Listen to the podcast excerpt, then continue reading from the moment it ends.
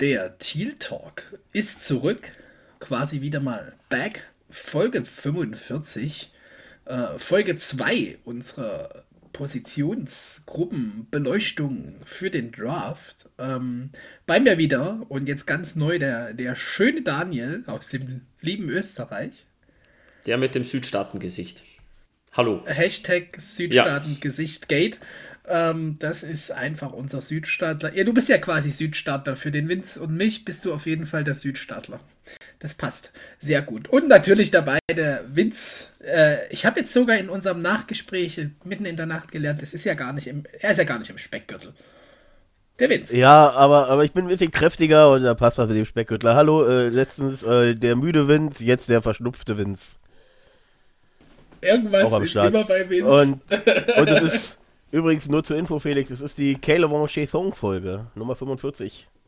Uh, oh Gott, ja, Wong Shay Song Folge, an denen werden wir richtig Spaß haben jetzt in der kommenden Saison, sage ich euch. Ähm, mark my words. So, äh, eine News würde ich gleich voran droppen. Wir haben einen Linebacker gesigned, um uns dort etwas Tiefe zu schaffen. Damien Wilson, äh, former Kansas City Chief, letztes Jahr 13 Spiele gemacht. 73 Tackles combined, 46 Solo, 27 Assist, sogar 3 for Loss. Ähm, ja, Daniel, was sagst du? Damian Wilson. Ja, einen Super Bowl Champion könnte man auf jeden Fall gebrauchen. Gutes Signing in meinen Augen, gut für die Tiefe, gut für die Rotation. Ähm, von den Tackling-Zahlen her absolut im guten Bereich. Ähm, tolle Leistungen gezeigt in Kansas City, der Draft war, glaube ich, 2015. Stimmt das soweit? 2014 oder 2015? Äh, ja, Fall, ja, 15. Jetzt muss ich mich natürlich auch unmuten, wenn ich mit dir rede. 15 in der vierten Runde für Vierte den Runde, Cowboys genau. gedraftet. Ja, und dann die letzten zwei Jahre in Kansas City verbracht. Ähm, starke Leistungen gezeigt. Ein erfahrener Spieler für die Rotation sicherlich gut. Ähm, kann dir eigentlich ziemlich alles spielen. Ähm, Speed passt, die Instinkte passen, das Tackling passt. Ähm, gutes Signing. Ganz zufrieden damit. Die Vertragssituation ist leider noch nicht bekannt, deswegen kann man da noch nicht zu viel sagen, aber ich denke mal, wird sich wohl wieder um die zwei Jahre bewegen mit einem ja, durchschnittlichen Gehalt für, für Veteran-Linebacker. Letztes Jahr hat er drei, Millionen oder so verdient. Ich glaube, in, in dem Bereich wird es auch landen. Und wie du schon sagst, für mich auch ein gutes Signing für die Tiefe.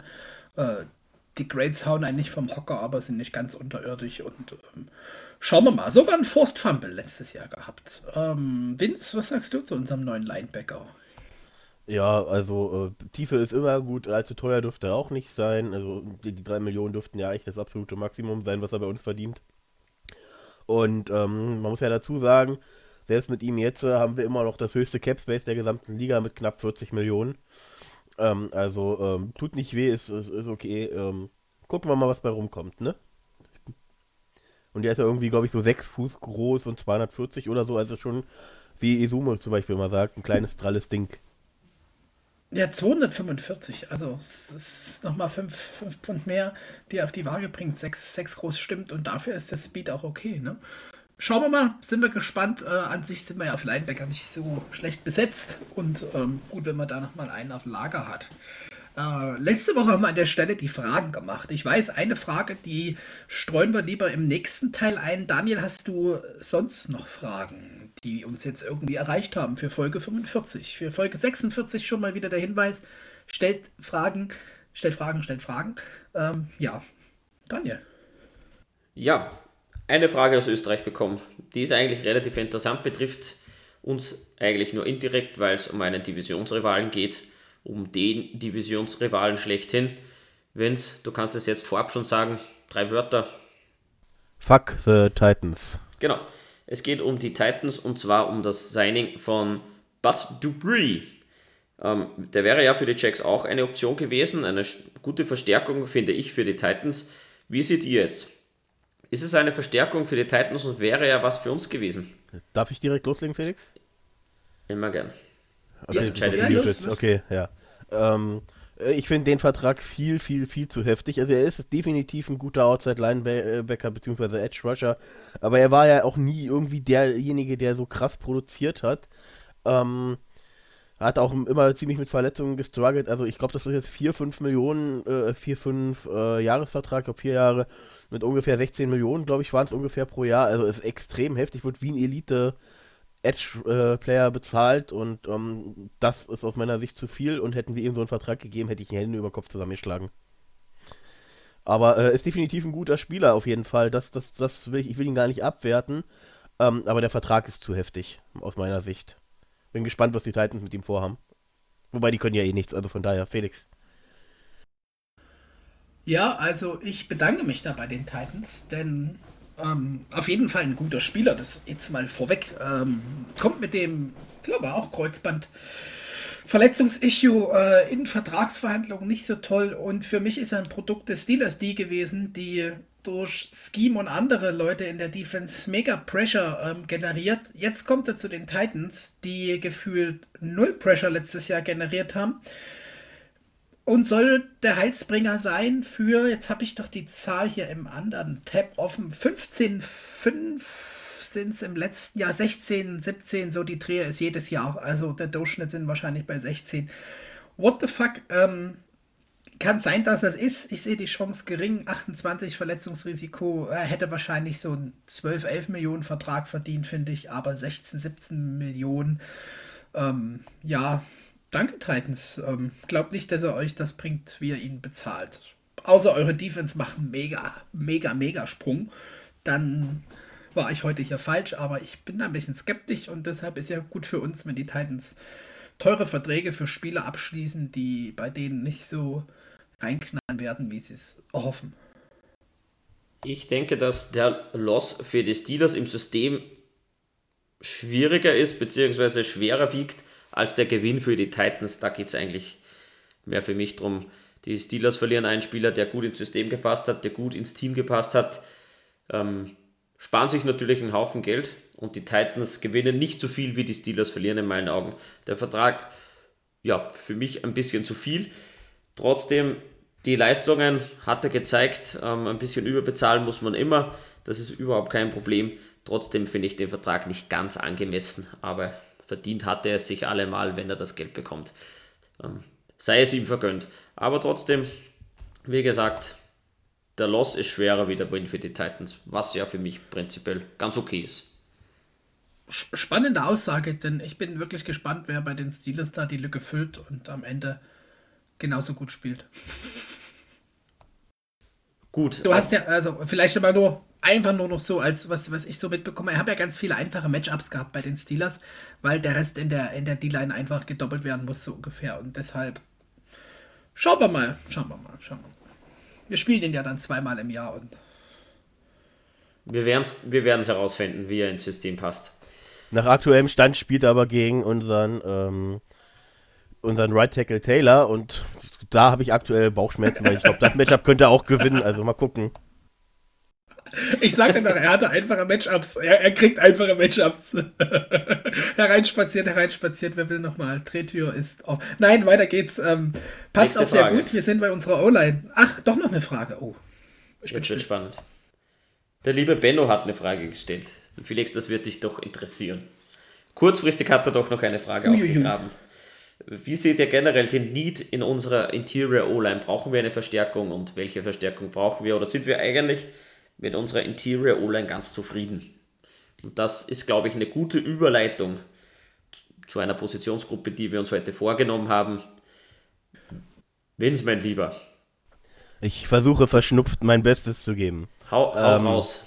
Meine Antwort dazu ist, ähm, wir haben äh, für mich einen der besten Center der Liga. Wir haben prinzipiell einen richtig, richtig also vom Potenzial ja richtig guten Left Guard, der das sicherlich auch äh, äh, zeigen kann. Äh, wir haben äh, mit Bartsch äh, jemanden in der Hinterhand, der eventuell auf Right Guard switchen kann oder so, so, äh, so ein Backup-Tackle für, für beide Positionen, um Rotation zu generieren. und wir haben mit AJ Ken einen soliden Starter als Right Guard. Wie gesagt, das haben einige Teams nicht mal. Ähm, also ein soliden Right Guard ist schon immer viel wert, gerade weil er auch wenig verletzungsanfällig ist. Also man kann immer mit ihm planen. Aber jetzt kommt es eben, ähm, solider Right Guard ist wie gesagt okay, aber ähm, wenn du, wenn du weiter nach oben willst irgendwann und äh, wenn du Value äh, im, im, Draft bekommst oder in der Free Agency, der, wo du, wo du denkst, der bringt mir ein Upgrade, dann äh, ist gerade die Right Guard Position ähm, definitiv eine Position, die man im Blick behalten kann. Wenn man da richtig guten Value bekommt im Draft. Ähm, wir, wir kommen auch gleich zu meinen Spielern, die eventuell für diese Position dann in Frage kommen würden. Auch Norwell hat jetzt höchstwahrscheinlich noch ein Jahr unter Vertrag bei uns, ähm, hat ja nochmal restructured, also äh, die Guard-Position sollte man nicht aus dem Blick behalten oder aus dem Blick fallen lassen, nur weil man jetzt prinzipiell erstmal drei, äh, drei mindestens solide Spieler hat. Ähm, Vertragssituation, Alter etc. kommt halt immer noch dazu und wenn du dich upgraden kannst, kannst du dich upgraden. Also ähm, Guard-Position ist definitiv auch eine Position to watch. Nicht der größte Need natürlich, aber wie gesagt, Value, Value, Value. Wer möchte jetzt? Ja, ich, ich sehe das gar nicht äh, anders. Also grundsätzlich haben wir nicht so das Problem auf Guard. Wir müssen erstmal sagen, das ist hier nicht gesponsert von dem Deo Right Guard, weil der Vince das so oft gesagt hat. Ähm, wir haben in meinen Augen einen guten Left Guard, der immer noch unter seinen Fähigkeiten spielt und vielleicht jetzt mal mit einem Coach, den er noch vom College kennt, einfach nochmal Bock hat und aufblüht. Wir haben einen echt soliden, wie du sagst, Right Guard. Wir haben Ben Bartsch in der Hinterhand, den man rumschieben kann. Äh, ich glaube, Shetley kann notfalls auch mal auf Guard aushelfen. Casey McDermott haben wir noch. Äh, ist jetzt nicht so zwingend der große Need, aber Value, genau, wenn einer da auf der Liste ist, der vom Pick her passt und sei es ein Grin Miners, keine Ahnung, da ähm, nehmen wir den doch gerne mit, denn Ken und Novel werden nicht jünger. Und warum dann nicht einfach nochmal zuschlagen? O-Line ist einfach für unseren möglichen QB äh, Hashtag One, über die wir heute auch noch sprechen, einfach mega wichtig. Äh, grundsätzlich ist der O-Line Need außen, aber ähm, mitnehmen, wenn da ein Pick über ist und unsere anderen Needs gedeckt sind. Also ich würde jetzt nicht einen Guard vor einem ähm, Safety äh, draften wollen es kommt drauf an, aufs Value wieder, aber so grundsätzlich ist das halt eine größere Baustelle. Ne? Ja, Daniel, wie siehst du denn diese tolle Frage?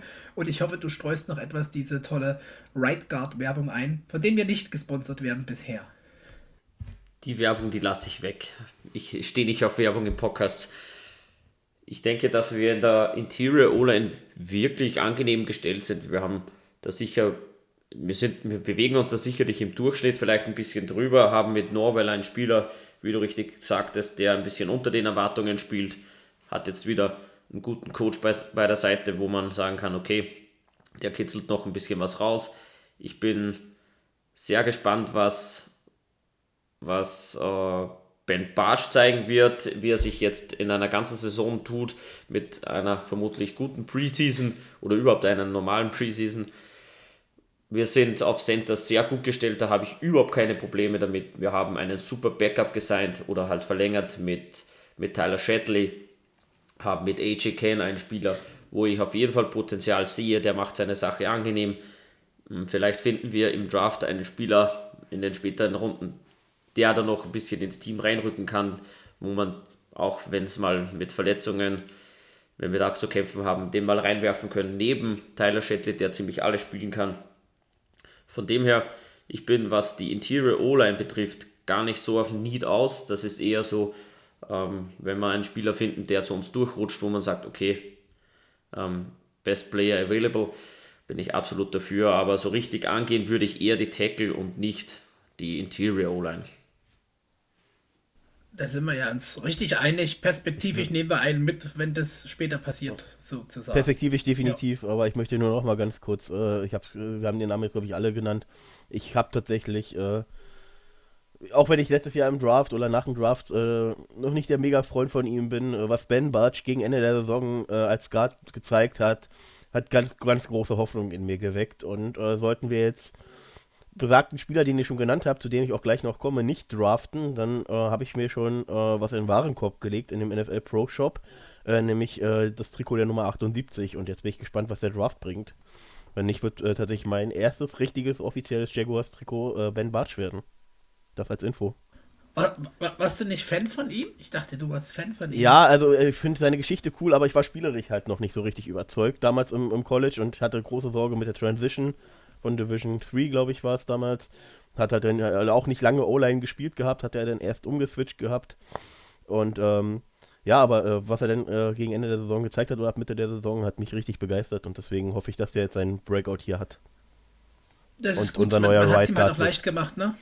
kam ja von Tight End über Tackle und dann zu uns jetzt eher in die Guard-Position und das spricht halt eher für seinen Körper und deshalb, ähm, ja, schauen wir mal weiter und ich glaube, wir können einfach schon mal in unseren großen Hauptteil heute reingehen. Die Positionsanalysen für Guards, Cornerbacks und Quarterbacks. Ähm, Vince, der Ball geht direkt wieder per Toss zu dir in den Speckgürtel hinein mit den Offensive Guards. Wir haben wieder eine Top 3 jeder vorbereitet.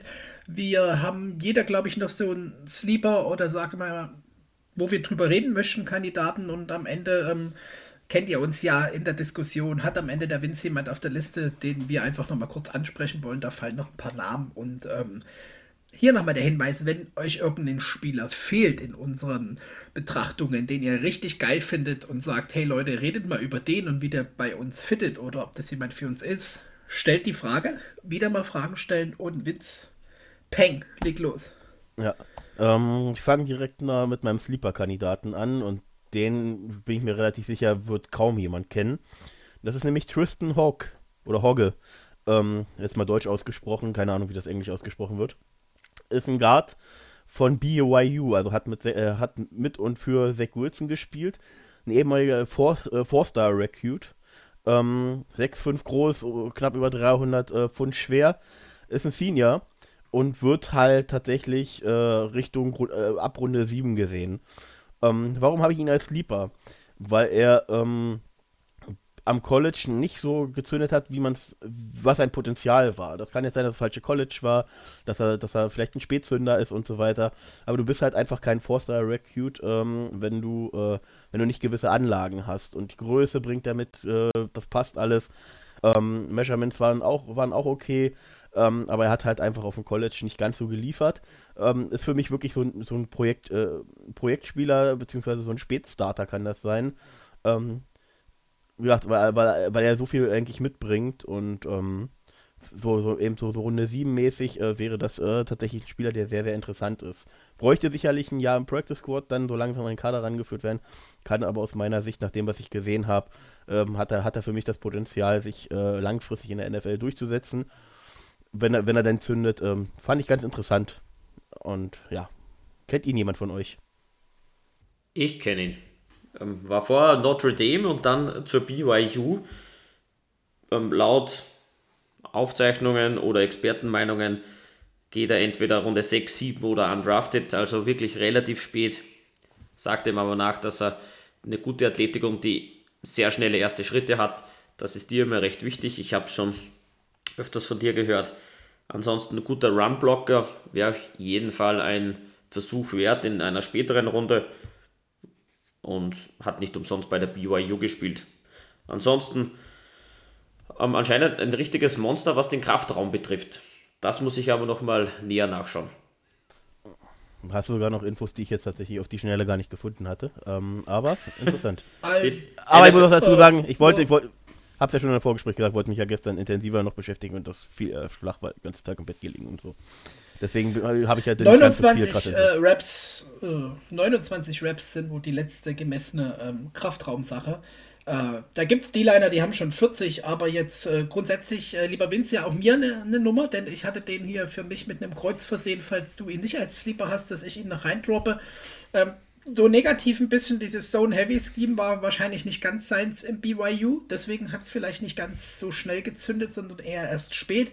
Und was wir erwähnen müssen bei ihm ist einfach die Attitude. Der will Leuten wehtun. Der will austeilen. Das hat mich da, was das angeht, ein bisschen an Quentin Nelson erinnert.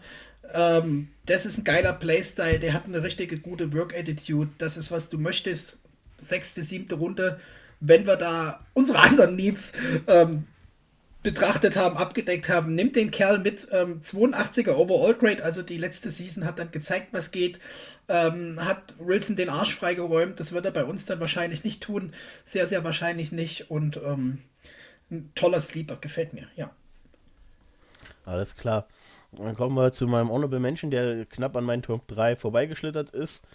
Äh, wo ist er denn? Wo ist er denn? Ähm, äh, muss an der Stelle auch gleich mal unseren Entschuldigung, ähm, unseren Don Markus hier ins äh, äh, erwähnen. Ähm, er ist ja so ein Fighting Irish Guy und äh, ich habe hier ähm, knapp vorbeigeschlittert Aaron Banks in meiner Top 3. Ähm, auch 6'5 groß, aber deutlich schwerer, ist so ein bisschen von, vom Gewicht her ähnlich wie äh, AJ Ken, so 338 Pfund. Also schon ein echtes Monster. Ähm, ist halt eher so ein, äh, so ein, so ein Gap-Power-Scheme-Spieler. Ähm, also jetzt weder äh, nicht so ideal für, für Zone-Blocking-Schemes, aber das spielen wir höchstwahrscheinlich auch weniger mit, ähm, mit unserer Offense. Das sehe ich noch nämlich nicht. Deswegen würde er da ganz gut reinpassen. Und ähm, ja, wollte ihn einfach kurz droppen, aber gar nicht so äh, intensiv jetzt über ihn reden. Ähm, ja, Wollt ihr noch kurz was zu Aaron Banks loswerden? Ansonsten springe ich mir, zu meiner Nummer mir tut Es leid, mir tut es leid für, für Don Markus. Ähm, die die O-Line ist echt nicht schlecht von den Fighting Irish. Aber sein, gerade sein ähm, Problem ist, dass er viel gebullwashed wurde. Und in der äh, Division, wo du zweimal DeForest Buckner spielst, solltest du keinen Typen haben, der viel gebullwashed wird. Also, ja. Mach weiter. Okay, dann kommen wir jetzt zu, meiner, zu meinem Platz 3 und das ist sicherlich äh, unser aller Guard-Favorite Spielertyp, ähm, Senior Bowl, äh, Best Player äh, in der Offense Line, hat äh, potenzielle First Rounder äh, gepancaked, beziehungsweise nicht nicht, äh, nicht sich zeigen lassen, also hat sie komplett äh, dominiert. Ähm, aber er ist eben nur Platz 3. Warum? Weil er Division 2 äh, Spieler ist. Quinn, Quinn Miners. Und den habt ihr sicherlich schon gehört. Ähm, habe den doch auch hier offen gehabt, verdammt. Ah, Sekunde, Sekunde, ich will sofort soweit. Ähm, Aber ja, den, den haben wir natürlich gehört. Äh, Wisconsin Whitewater ist das College. Genau, korrekt, korrekt. Ähm, er ist eben 6'3 groß, 320 Pfund schwer. Genau, und er braucht äh, auf jeden Fall noch ein bisschen Zeit, aber ähm, ich denke, ähm, Viele von euch haben, äh, haben so ein bisschen die Senior Bowl Sachen verfolgt, ähm, aber ich will jetzt hier gerade gar nicht so viel droppen, weil ich muss gleich husten, das merke ich. Felix, äh, ergänzt du mal bitte. Oder Daniel, ist mir egal. Ja, Daniel, hast du was zu sagen? Ansonsten starte ich. Du start mal. Ich, so viel habe ich nicht. Das ist ganz schön spannend, denn ähm, was der Vince schon sagte, der war gefühlt, ähm, dachten ja alle, pff, irgend so ein ähm, Slow, Slow sage ich schon, ähm, äh, kleines College-Typ, was will der schon machen? Schauen wir uns mal an. Und dann hat er da einfach ähm, Head-on-Head mit irgendwelchen guten Nose-Tackle-Prospects und die spazieren geschoben. Also auch die richtige Einstellung, das ist ähm, so ein Battering Ram Guy, also der haut da einfach rein. Explosive, der kann sich super gut bewegen. Das ist ähm, idealen Körper, hat der Vince schon gesagt. Eine gute Arm, Armweite, Spanne, große Hände. Das gefällt ja auch unserem Vince. Und ähm, so ein paar Negativsachen sind halt, die Frage ist, waren das jetzt so diese, diese Single-Aufnahmen, wo das mal ganz gut funktioniert? Wie sieht es dann im ganzen Spiel aus? Das ist so die Frage. Ist die, die Agility dann doch ähm, genug sozusagen, um dieses Mirror im, im Bewegungen hinzubekommen, also wirklich vor den D-Linern zu bleiben? Ähm, ja, wird sich zeigen. Ich glaube, den, den nimmt schon jemand in der dritten Runde mit. Spätestens, denke ich, zweite, dritte, vierte, irgendwie so diese spannende Dritte, Spanne, dritte halt Runde geht er spätestens Dritte? dritte ja, wenn jemand den Heavy hat, nimmt er den in der zweiten. Ähm, ja, und äh, so langsam ist er dann auch nicht mit 4-8 irgendwas auf die 40 Yard. Also ähm, interessanter, toller Spieler, wo man echt ähm, diese Story wieder so schön dahinter ähm, sieht, finde ich. Äh, ja. Und was natürlich noch zu erwähnen ist, aber ich denke mal, Daniel wird es gleich droppen, deswegen ich, ich lasse Daniel droppen. Ich lasse Daniel droppen. So, Daniel, du bist dran. Was soll ich droppen? Habe ich irgendwas verpasst? Zu Quinn Miners, da gibt es ja was, äh, was, wenn man ihn äh, sieht in Pets und äh, Jersey, was, was auffällt. Ich komme nicht mit. Ist du okay, ähm, hat, dann, hat, hat, hat er ein Südstaatengesicht? Nein, das, das kann sein. Das, äh, das, das sicherlich, äh, aber nein, äh, Spaß beiseite. Ähm, er ist ja ähm, ähnlich wie Ezekiel Elliott äh, auf, dem Spiel, äh, auf dem Platz unterwegs, auch beim Senior Bowl genauso unterwegs. Also er spielt bauchfrei. Also er packt wirklich, er klemmt sein Trikot so. unter das Pad und ist, äh, hat da bauchfrei gespielt. Also ja, er hat aber sicherlich nicht so interessante Zöpfe wie, wie äh, Zeke Elliott. Das wirkt immer ein bisschen komisch bei dem Kerl. Ja, was gibt es zu ihm zu sagen? Ich hätte ihn gerne bei uns, warum auch nicht. Hat ähm, im Pro Bowl beziehungsweise in den Aufnahmen zuvor im, im, in der Vorbereitung. Senior Bowl. Ah, Senior Bowl, sorry, nicht Pro Bowl, klar. Äh, in der Senior, Im Senior Bowl beziehungsweise davor gezeigt, was er mit ähm, Division One College äh, Gegenspielern macht und er hat auf ganzer Linie überzeugt und deswegen, wenn der irgendwie durchrutscht und man sagt, okay, man nimmt ihn ähm, und er ist der beste beste Spieler, der, der verfügbar ist, warum auch nicht. Ähm, Runde 3, finde ich, ist sein Peak, da hält er sich auf. Und so wie Felix richtig gesagt hat, wenn ihn ein, eine Mannschaft oder ein Team unbedingt in Runde 2 haben will, späte Runde 2, kann ich es auch verstehen. Aber wenn er bei uns Runde 3 irgendwo durchrutscht, ein bisschen später, dann gern. Ich will auf jeden Fall noch kurz droppen, Ganz dass er auf dem College auch, also er hat einen äh, Background als Wrestler, hat er damals ähm, in der Highschool äh, auch, auch gemacht. Ähm, also der Mann weiß, äh, wie man sich im 1 zu 1 durchsetzt. Oder Felix, wolltest du das Und war sogar im All-State-Team als O und die Liner. Und ich wollte gerade sagen, ganz lustig ist, dass der ähm, nicht mal so die, auf so üblichen Portalen wie 24-7 Sports hatte der nicht mal ein Profil. Und The Draft Network hat ihm als College-Bild das Wisconsin-Logo gegeben und extra drunter eine Anmerkung gemacht, dass sie das Logo seines College Wisconsin Whitewater im Division Free College nicht mehr haben und deswegen hier das andere führen als, als Platzhalter. Klasse. Ähm, ja, Vince, weiter geht's.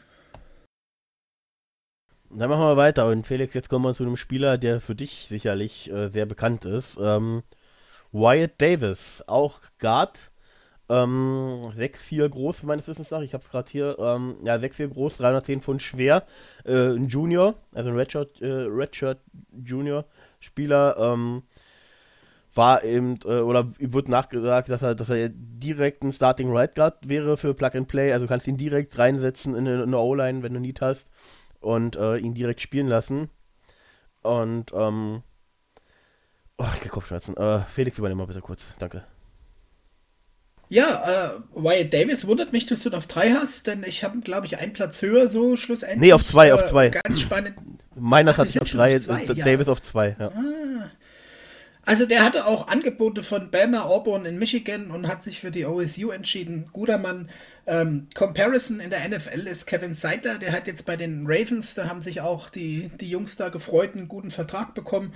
Ähm, das ist ein solider Guard in der NFL. Die letzte Season war jetzt bisschen durch die Corona-Season, denke ich, mit wenig Vorbereitung, weniger Spiele für die OSU nicht so gut. Die davor war einfach Bombe, kein Sack zugelassen, kein Hit zugelassen. Ähm, das ist äh, Plug and Play, hast du gesagt, denke ich, dass er das schafft. Ähm, für mich zweite, dritte Runde.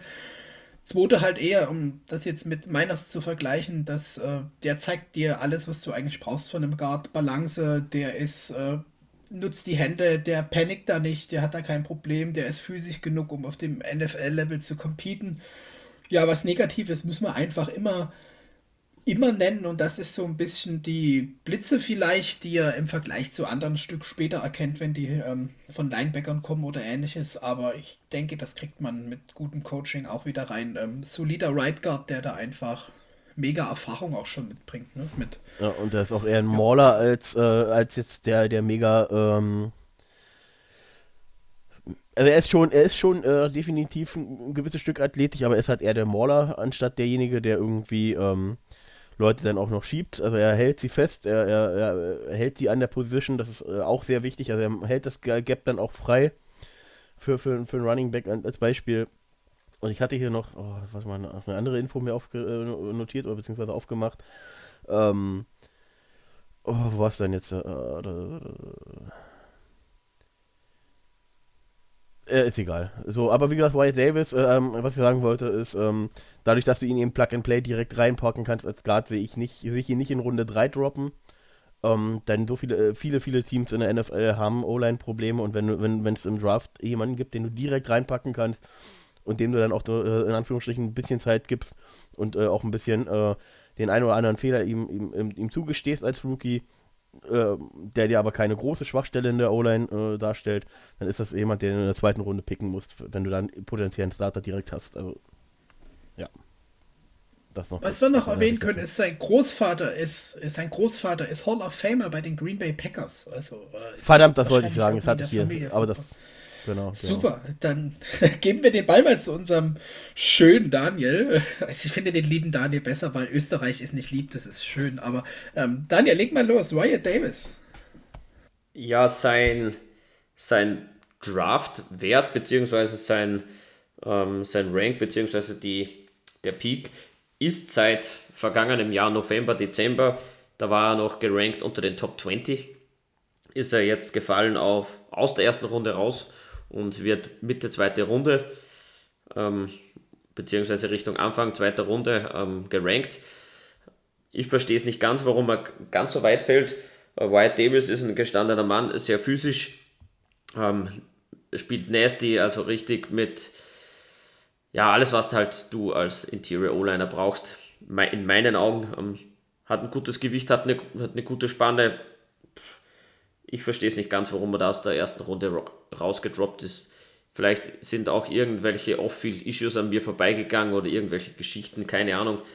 Aber prinzipiell, ich sehe ihn am Ende erster, Anfang zweiter Runde und den kannst du reinpacken und ist ein Day-One-Starter in meinen Augen. Das Einzige, was mir noch ein bisschen aufgefallen ist, ähm, hat die ersten zwei äh, Seasons im, im Team bei der OSU eher mehr in der Reservistenrolle verbracht und ist erst vergangenes Jahr dann als Starter richtig aufgeblüht und hat sich als einer der besten Interior O-Liner in den ganzen USA ja, herausgefiltert oder ins Rampenlicht gespielt. Da muss ich kurz dazwischen. Also die, die zweite Season hat er schon 900 noch was Snaps auf Guard gespielt. Das ist ja das, wo er dann in diesen äh, Top 20 äh, Rätsel reinkam. Die 18er Season, die ist wirklich, wie du sagst, die Reservistenrolle. Ne? Ähm, der, der, der Fall für mich einfach wegen der äh, Corona-Season, wo die Ohio ja weniger Spiele hatte als andere äh, Colleges und da droppt man, glaube ich, einfach, weil man nicht mehr so im Fokus ist. Ne? Nicht, nur, nicht nur weniger Spiele, sondern ähm, es war ja da ja lange so aus, dass die ähm, war das, äh, ist das die Big Ten? Oder wie, wie heißt denn da die, äh, die Division nochmal, Felix? Ja, ja, Big Ten, richtig, richtig. Genau, die Big Ten. Ähm, da hieß ja ganz lange, dass die gar nicht spielt. Und dann gefühlt von einer Woche auf die andere so, jetzt spielen wir nächste Woche. Also da gab es halt.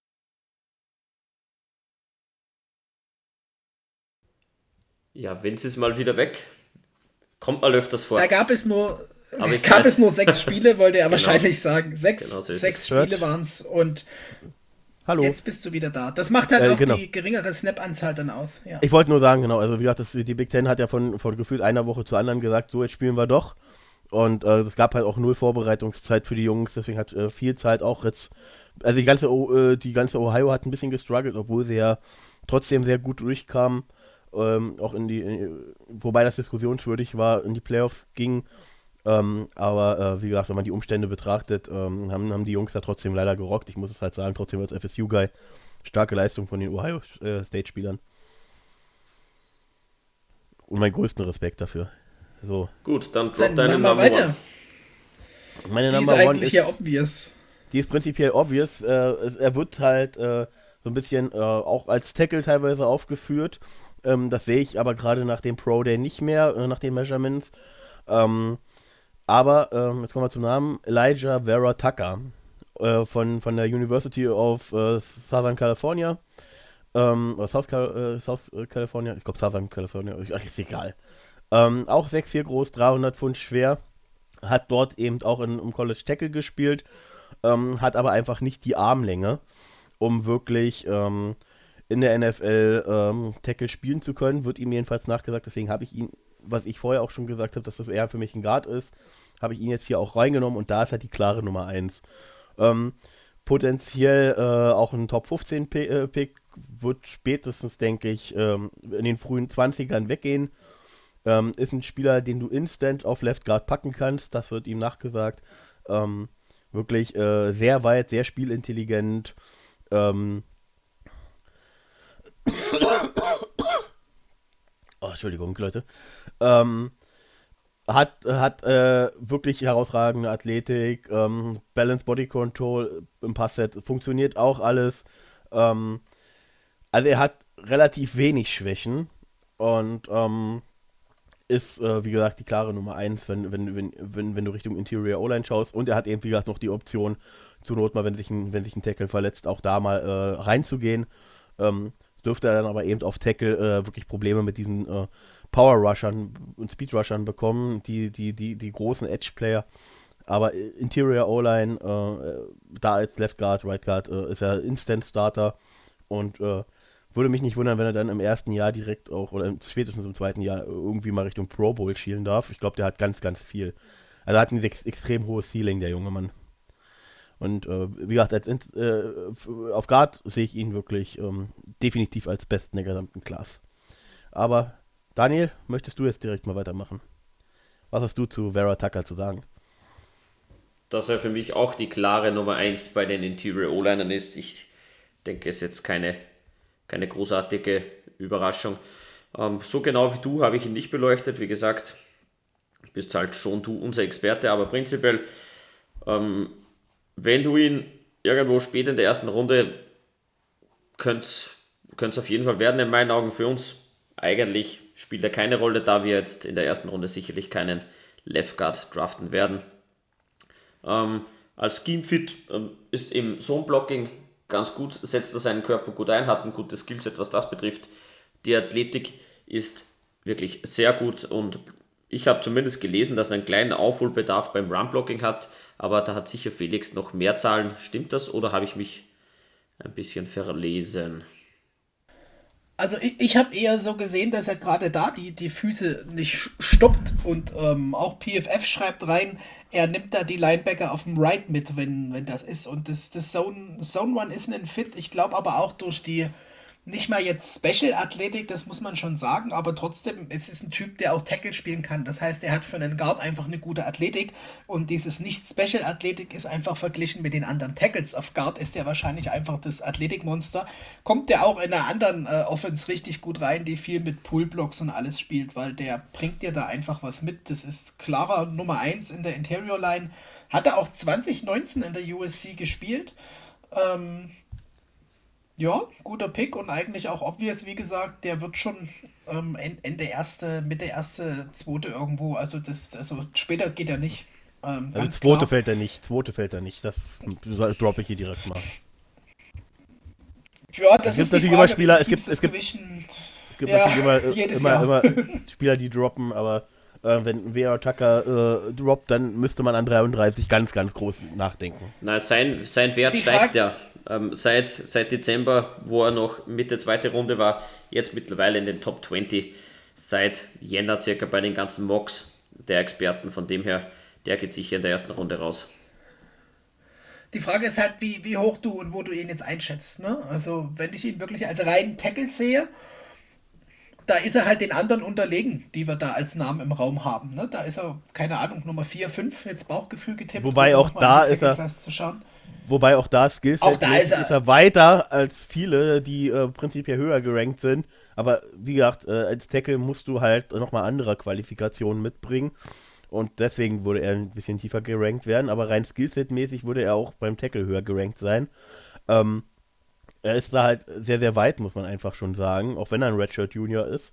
Ähm, aber äh, wie gesagt, äh, gerade jetzt seit den Measurements äh, ist es klar, dass er Guard ist und da, seitdem schießt er auch hoch äh, weil man vorher wahrscheinlich nicht wusste, wo, wie man ihn sieht. Und ähm, wie gesagt, notfalls kann er dir eben auch mal einen Right Tackle geben, wenn da jemand verletzt ist. Also, das ist ein großer Value, den er mitbringt, weil er eben in der O-Line wirklich alles spielen kann.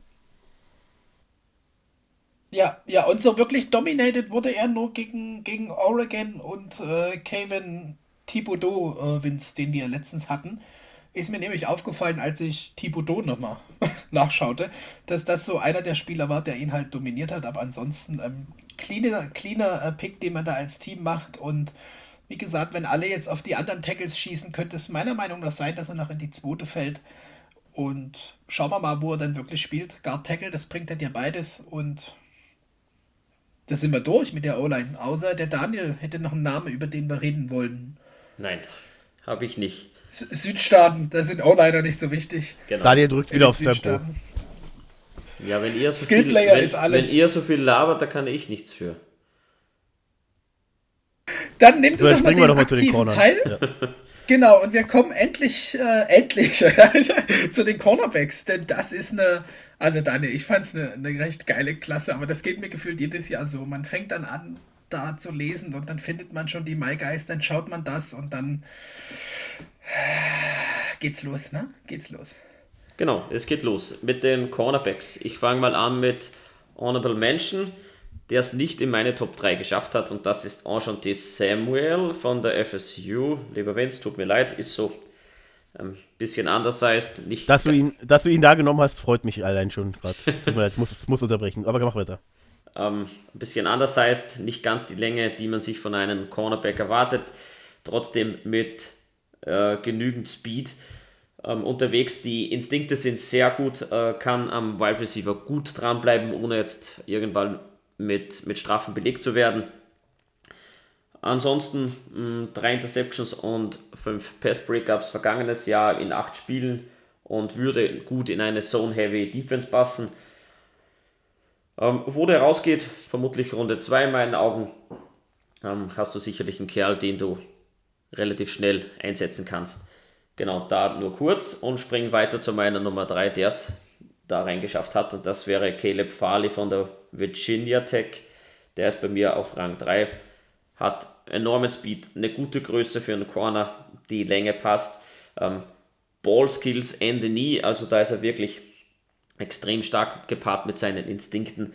Ein sehr explosiver Spieler, wenn er tief gedroppt ist und der Wide Receiver nach außen geht. Ähm, ein, zwei Schritte und der ist auf Top Speed und ist am Wide Receiver dran. Das heißt auch für, für gute Route Runner, in der, also gute Wide Receiver, ähm, absolut stark. Hat sehr wenig Press-Man gespielt, das liegt aber auch an der Defense von Virginia. Aber auf jeden Fall ein interessanter Prospect. So, Caleb Farley. Wer möchte? Ich fange an, ich bin ziemlich überrascht, dass du ihn auf Platz 3 hast, ehrlich gesagt. Ähm, für mich persönlich die, äh, die Nummer 1 in der diesjährigen Class. Ähm, bringt halt äh, eigentlich alles mit, was du haben willst. Hat, glaube ich, von Wide Receiver auf Cornerback umgeswitcht, wie ich es mal gelesen habe. Daher eben diese auch äh, wirklich guten Ball-Skills und äh, Interceptions, die er da, die er macht. Ähm, seine Verletzung, okay, lässt ihn jetzt höchstwahrscheinlich oder möglicherweise im Draft ein bisschen sliden, aber potenziell für mich äh, die klare Nummer 1 im Draft. Aber Felix hat bestimmt noch ganz viel zu ergänzen. Der, der muss sich erstmal unmuten und ganz, ganz tief durchatmen, lieber Daniel. Ja, also ich kann verstehen, wenn man ihn dann auf, auf die 2 zieht, äh, wegen der Verletzungsissues, hatte jetzt die zweite Rücken-OP vor ein paar Wochen, glaube ich, fällt deswegen auch ein bisschen im Draft, ist aber so vom Potenzial in der Box äh, isoliert betrachtet einfach ein Top-10-Pick. Ähm, das ist crazy, was der kann. Äh, Verletzungsissues hatten wir, das ist ein großer Fleck auch mit, mit Rücken und davor ACL, aber der hat danach gezeigt, was er kann. 2019 einfach ein mega, mega Cornerback gewesen in der Season. Das ist äh, das letzte Potenzial, was man da hatte, ist so gefühlt äh, Jalen Ramsey-like. Ähm, Pressman Trades hast du gesagt, das liegt vielleicht ein bisschen an der Defense. Ich denke, dass er die, die Physical äh, Skillset da mitbringt, 6'2 groß. Ähm, wenn er das spielen darf, dann bringt er dir das, glaube ich, auch aufs Board. Und ansonsten hat er alles, was es braucht, in der NFL ein Elite-Cornerback zu werden, wenn, wenn der wie 2019 spielt, fit bleibt. Und das ist eigentlich das der. Wenn der so spielt, keine große Frage, sondern eher das, das fit bleiben und sein. Und Deswegen eigentlich so eher die Nummer 1, 2 mit den, mit oder trotz der Issues, meiner Meinung nach. Bin aber gespannt, denn es sind ja jetzt ein paar andere Namen, die, die dann jetzt äh, vor ihm sind. Und warum, Daniel? Warum? Warum? Ähm, bei mir kommt JC Horn von South Carolina an 2. Hat ziemlich die gleichen Maße wie, wie Caleb Farley, da unterscheiden sie sich nicht. Ist ein absolutes Tier auf seiner Position, hat quasi das äh, Mirren Match äh, perfektioniert. Äh, der bleibt am Wide Receiver dran, ähm, ohne großartig ähm, Probleme damit zu haben. Ähm, hat sehr viel Press Corner gespielt, die zweitmeisten Snaps in, im College Football. Ähm, zum meisten komme ich noch. Und aufgrund seiner ähm, Completion Rate, die Quarterbacks bei ihm geschafft haben, hat er den niedrigsten Wert erreicht in, SEC, in der SEC und deswegen ist er bei mir auf die 2 gerutscht. Ja, ansonsten ähm, negativ fällt bei, bei Horn auf, dass er ähm, fünf Flags in sieben Spielen kassiert hat, wegen Illegal Contact.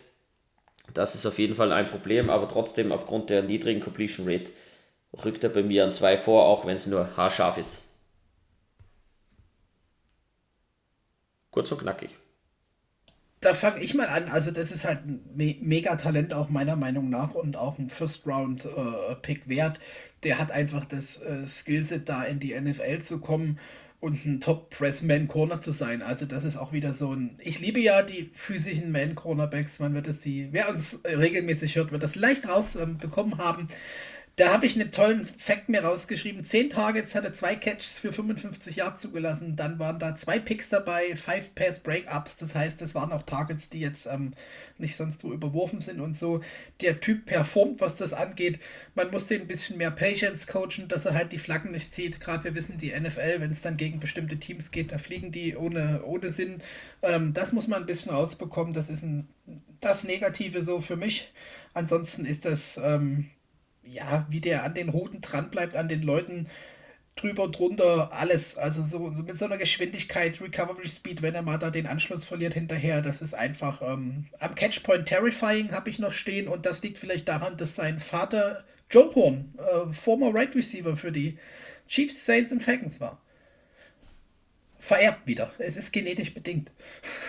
Vince, was sagst du zu JC Horn? South Carolina, wunderbarer Pick. Wenn ich mir JC Horn anschaue, also rein optisch, dann ist das halt einfach ein Jalen Ramsey. Ähm, der ist groß, der ist körperlich, der ist athletisch, der ist austrainiert, wie sonst was. Ein super Press-Man-Corner. Sogar per meine persönliche Nummer 2. Ähm, ich äh, ich feiere den Typen, wie gesagt, das mit der, mit der Patience, mit den, mit den Strafen, das kann man in den Griff kriegen. Ähm, aus meiner Sicht. Ähm, aber ansonsten die Ballskills, die, die, die Competitiveness, also diese, dieses, ich, ich lasse mich von niemandem abhängig, ich bin immer da, ähm, steht für mich wirklich äh, ganz oben auf der Liste, ähm, was ihn so großartig macht. Also der will, der sucht die Duelle, der will die Duelle, der will fighten, der will da sein, der will die, die Offense sozusagen ähm, nichts erlauben, der will, will, die, äh, will, will in den Kopf des Receivers rein und ähm, mir gefällt er persönlich eben sehr, sehr gut. Und äh, sollte der bis 25 Das wollte ich ja, müsste man gerade sagen. Ne? Das, das ist, was man ja auch möchte. Ne? Also als, als Coach, du willst doch einen Cornerback, der einfach im Kopf des Typen ist, all day long. Dann lässt du das halt spielen, dass der als äh, Shutdown die ganze Zeit den Typen verfolgt und dann siehst du einfach, wie der Receiver schon ab drei, vier Snaps keinen Bock hat mehr weiter zu spielen und das bedingt dann vielleicht auch mal die eine oder andere Strafe. Damit könnte ich leben, wenn man wunderbar das, ähm, das andere dafür bekommt. Die Frage, was du gerade sagst, droppt der auf 25? Ja, das sollten wir überlegen. Ich weiß nicht, ob wir ähm, noch Platz in unserem Cornerback-Room für einen Cornerback seiner, seiner Art haben. Das ist ja, was ich immer so ein bisschen leider traurig betrachte, ähm, weil wir eher so die, die, die Zone-Corner gefühlt holen. Ähm, da fällt so ein Typ erstmal rein papiermäßig raus, aber letztendlich, wenn er an 25 da ist, muss man halt überlegen, ob man den nicht noch sich reinstellt. Äh, ja, schauen wir mal. Wobei es ja. Äh, Daniel, ganz kurz noch, wobei es ja äh, sozusagen Anführungsstrichen aktuell so ein bisschen durchsickert oder, oder vermutet wird, dass wir äh, deutlich mehr äh, Man mit Unterkallen jetzt spielen werden als Zone. Das habe ich äh, mehrfach jetzt gelesen über äh, die Generation der Jaguars, die Big Cat Country äh, oder auch äh, die Zeitungen, äh, die, die online vertreten sind aus Jacksonville. Ähm, ja, das nur kurz am Rand, aber dann. Ja, äh, ganz klar, das bin ich ja auch Freund von. Ähm, ich frage mich dann aber, ob unsere drei Dudes das können, ne? weil gerade auch Shaq Griffin äh, kommt aus einer Defense, wo er quasi die ganze Zeit, äh, nicht die ganze Zeit, aber gefühlt Cover-Free links hinten steht, ähm, um es jetzt ein bisschen zu pauschalisieren und da wäre ich gespannt, äh, ob das mit den Jungs hinbekommt. Ich traue das den dreien allen zu, weil ich unsere Cornerback-Trio wirklich mag, muss ich zugeben. Ähm, nicht so wie Ramsey, um Gottes Willen, aber die mag ich, die drei. Und dann wäre es halt wirklich spannend, ist der Typ auf 25 da? Vielleicht kann Daniel nochmal drei, drei Sätze zu formulieren. Ist Horn an 25 da? Was machst du? Ähm, holst du noch einen vierten guten Cornerback oder adressierst du halt ein wirkliches Need? Denn das ist Cornerback ehrlich gesagt mittlerweile nicht. Ne? Ja, ob jetzt äh, JC Horn an 25 noch da ist, ist wirklich schwer zu sagen. Es hängt natürlich von den 24 Picks zuvor ab. Es werden relativ bald sehr viele Quarterbacks rausgehen. Es, es kommen noch äh, die ganzen Tackle raus und eventuell Interior O-Liner. Also das wird sehr interessant. Denke aber, dass wir auf jeden Fall eine Möglichkeit haben, JC Horn an 25 zu sein eventuell eine Spur nach vorne zu gehen, wenn man sagt, man will den Cornerback bei uns wirklich sehen. Momentan ist sein Peak irgendwo rund um 20. Das heißt, er wäre in Reichweite, aber ich denke eher schwierig, wenn man nicht nach vorne traden will. Ja, genau. bin ich bei dir. Ich glaube, glaube nicht, dass der auf 25 da ist, weil da zeigt Nein. er dir zu viel. Genau. Gerade diesen Biss und Jetzt äh, die obvious Nummer 1, die noch übrig bleibt. Ich glaube, jeder Dude, der in letzter Zeit ein bisschen äh, Drafts verfolgt oder Spieler, der weiß, was jetzt kommt. Und ich glaube, das liegt einfach daran, dass du doch so ein Südstaaten-Typ bist und jetzt wieder einen Südstaaten-Spieler hier auf 1 ziehst. Es kann meiner Meinung nach nur einen geben und deswegen ist bei mich Patrick Certain der zweite an Nummer 1. Ähm, von den Maßen her, genauso wie man sich einen Cornerback vorstellt, äh, guckst du ihn an, kannst du auch äh, Byron Jones angucken. Also fast 1 zu 1 ist der Spieler, der am, am öftesten in der Press-Man-Coverage gespielt hat. Das ist quasi die Nummer 1. JC Horn kommt eben an 2 mit 277 Snaps. Hält er da klar die Nummer 1. Der klebt an den Wide Receivers dran, egal welche Route sie laufen. Deswegen auch wieder der, der, bekannte, der bekannte Satz oder beziehungsweise die Bezeichnung Mirror and Match macht er irrsinnig gut, fast noch besser wie JC Horn, deswegen auch an 1. Kann die Augen des Quarterbacks irrsinnig gut lesen, hat eine gute Vision, weiß genau, wo sich sein Wide Receiver bewegt. Hatte 2020 und das ist wirklich ein ähm, sehr guter Wert, keine einzige Fleck. Und ich denke, das musst du ihm dann auch nicht mehr beibringen, ist dann relativ einfach zu coachen. Ähm, was mir noch wichtig ist und deswegen ist er bei mir an der Nummer 1, er hat seit 2018 seine Grades immer kontinuierlich gesteigert und das ist einfach Improvement und ja, macht einfach nicht halt. Das heißt, es ist nicht das Ende der Fahnenstange. Das Improvement wird weitergehen. Gib ihm das richtige Coaching, der holt dir noch mehr raus. Ist für mich ein ganz klarer D1-Starter, ein ganz klarer Number One Cornerback. Ist meines Erachtens ähm, auf jeden Fall ein Top 10 Pick. Denke, der wird irgendwo an 5, 6, 7, 8 rausgehen. Ja, und die Cowboys an 10 liebäugeln ja sehr gerne mit Patrick Surton. Das wäre ein Pick. Aber auch die Denver Broncos, bei denen war er öfters zu Besuch. Und wenn man noch ein bisschen in die Vergangenheit blickt, sein Vater ist Patrick Surton Senior, dreimal Pro Bowler, Zweitrunden-Pick von den Dolphins, auch bei den Chiefs gewesen. Das heißt, das liegt ihm auch im Blut wurde ihm quasi mitgegeben.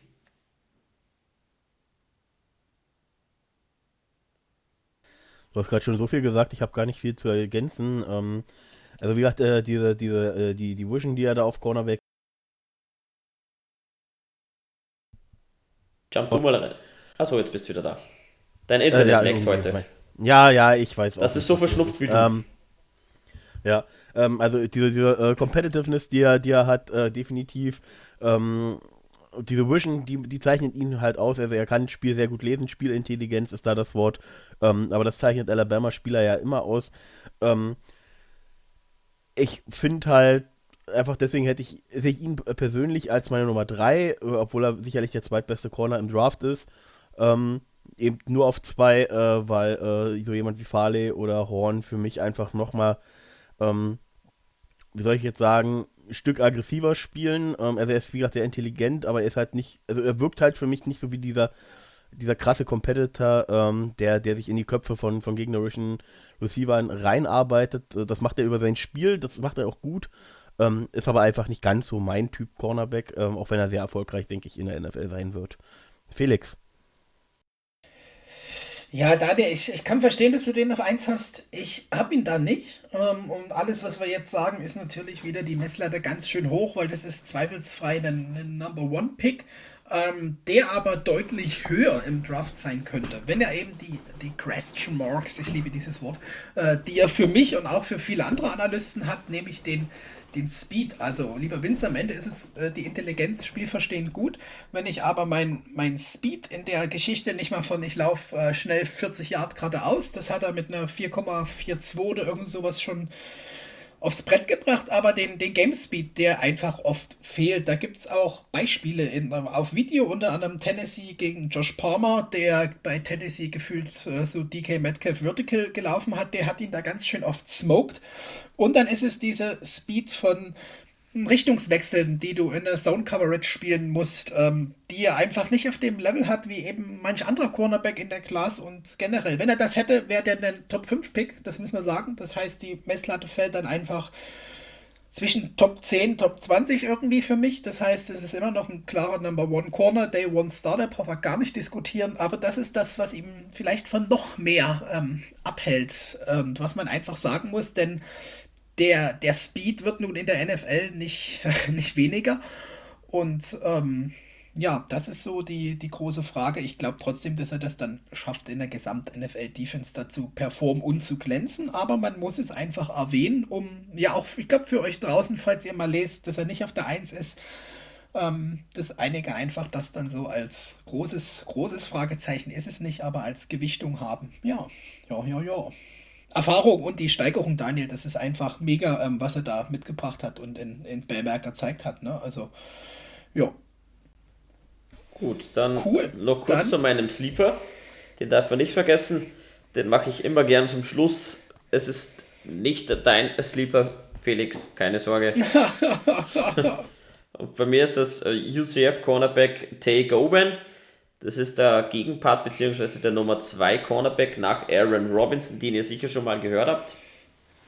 Hatte 2020 die Opt-out-Season und glänzt mit irrsinnig gutem Speed, hat in 2019 nur 20 Catches bei 50 Targets erlaubt, 274 ähm, Yards und ein Passer-Rating von 54. Ähm, zwei Interceptions, 8 Pass-Breakups und wird sogar, obwohl er nur 9 Spiele gespielt hat, als 36 bester Cornerback bei Pro Football Focus gerankt. Also alles, was du für einen Sleeper haben willst oder bei einem Sleeper haben willst. Fünfte Runde, ist was, ist die Runde, die ich ähm, für ihn voraussage oder prognostiziere. Auf eventuell ähm, Runde 4, wenn man ihn haben will. Aber das ist ein Sleeper, der ist gut und hat im, im Schatten von Robinson ordentlich aufgezeigt und geglänzt und deswegen ja, gerne in Runde 4, 5. ganz cooler Sleeper. Ich habe den, glaube ich, eine Runde einfach höher mit 4 und musste einfach noch hinzufügen, den geilsten Stat eigentlich. Der hat 13 First Downs in 12 Career Starts. Also, das ist ziemlich cool. Ähm, ja, guter Pick. Schön, schön, schön. Dann, mein Sleeper habe ich dir ja vorher genannt. Ja, genau. Ähm, Calvin Joseph. Genau, Calvin Joseph, schaut da mal rein, ähm, stellt Fragen, vielleicht möchte ja jemand von uns Calvin Joseph erklärt bekommen in der nächsten Folge. Und dann wären wir ja schon bei den ähm, QBs, ne? Sind wir schon Ja, immer gerne. Fangen wir an mit Honorable Sind doch schon gut fortgeschritten. Ja, ja, ich drücke eh aufs Tempo.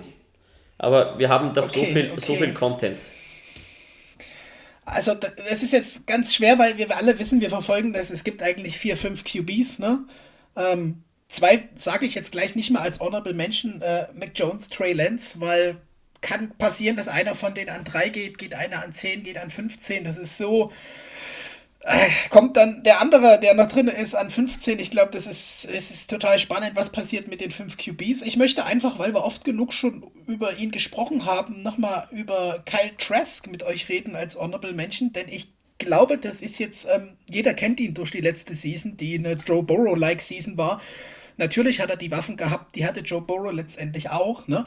Aber das ist schon ein, ein Spieler, wo, glaube ich, einige jetzt ein ähm, bisschen verpennen, was er da geleistet hat. Und ich denke, so in der zweiten Runde kann man da einen, einen guten QB noch ähm, äh, sich ranholen. Das ist meine Honorable Mention, weil es einfach ein Improvement ist, was er gezeigt hat und ähm, auch in engen Pockets da die Bälle angebracht hat unter Druck und ähm, der kann einfach äh, gut und schnell Bälle, Bälle schmeißen. Ist jetzt ähm, vielleicht nicht so, so mobil, wie manche das wollen, aber ähm, den wollte ich kurz nochmal anteasern, um nochmal darauf hinzuweisen. Der hat eine saugeile Season und da bin ich gespannt.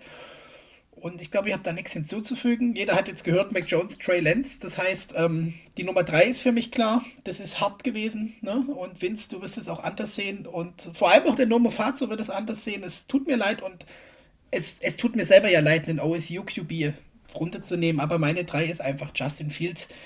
Ähm, die QB-Class dieses Jahr ist sowieso loaded, also das ist jetzt wieder ähm, ganz schön heulen auf hohem Niveau. Das ist ein Top 5 Pick wert, da brauchen wir nicht diskutieren. Ähm, super Body Type, das ist ein kleiner Cam Newton, wahrscheinlich dann letztendlich auch der bessere Cam Newton, denn die NFL hat von Spielern wie Cam und Archie Free gelernt, dass man um solche Leute auch schemen muss und sie nicht verheizen darf. was bringt ein äh, Justin Fields? Also äh, Offense, Offense und geile Plays. Ähm, der nagelt konsistent, konsistent, konsist, konsistently, konsistent, also der nagelt die Bälle, Auch genannt die, konstant. Ah, danke. Gott, ich bin schon hyped, weil Fields ist schon ein geiler Typ. Und ich meine, wir haben Wochen und Monate diskutiert, wo wir nicht im Number One Pick waren, dass wir ja mit Fields gehen und wie geil das ist. Und auf einmal musste ich als OSU-Fan mich umstellen auf einen anderen QB.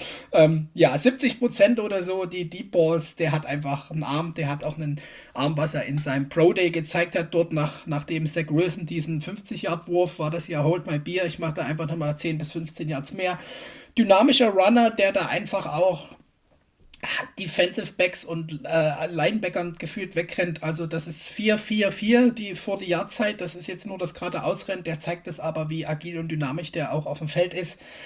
Ich werde mich wahrscheinlich äh, dann in die in den Hintern beißen, dass ich ihn heute auf 3 habe, denn das wird schon kommen. Aber er hat halt auch ein paar negative Sachen, hält auf den Ball zu lang. Ähm, andererseits scrambled vielleicht zu schnell dann. Äh, ja, die Mitte des Feldes ist immer die Frage. In Mitte des Feldes meine ich jetzt nicht mal unbedingt die Routen, sondern eher so die, die Blitze, die von dort kommen. Das ist nicht ganz immer seins. Das bekommt man aber, denke ich, mit einer guten O-Line und Scheme auch weg. Und ja, was soll man sagen? Ähm, man hat bei Fields, glaube ich, gesehen, was er auch für ein Charakter ist, in dem Vince, wir hatten es gestern, es war das Clemson-Spiel, ne? Einstecken und trotzdem wiederkommen mit gebrochener Rippe und was weiß ich. Da sieht man, was der kann, was der will. Die Grades haben das gezeigt, das ist ein wunderbarer QB, mit dem man Spaß haben wird. Und es wird, und jetzt mag mal wird's, der erste Ohio State QB, der in der NFL was wird.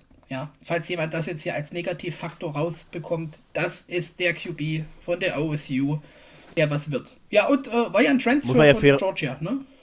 Ja. Genau, das wollte ich gerade sagen, da muss man ja fairerweise sagen, er ist ja, er hat ja auch von äh, in Georgia so viel gelernt, dass er auch als äh, OSU Quarterback in der NFL erfolgreich sein kann um einen kleinen Diss mal zu bringen.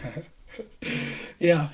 Kann ich lachen. Der, der Diss ist halt berechtigt, sorry. der ist halt irgendwie berechtigt ja. bei den letzten OSU-QBs. Und ihr da draußen und gerade auch ihr beide, ihr wisst, wie schwer mir das fiel, ihn heute hier auf 3 zu nehmen. Wenn man mich jetzt so rechtfertigen müsste, ist es halt auch die 2b und nicht die 3.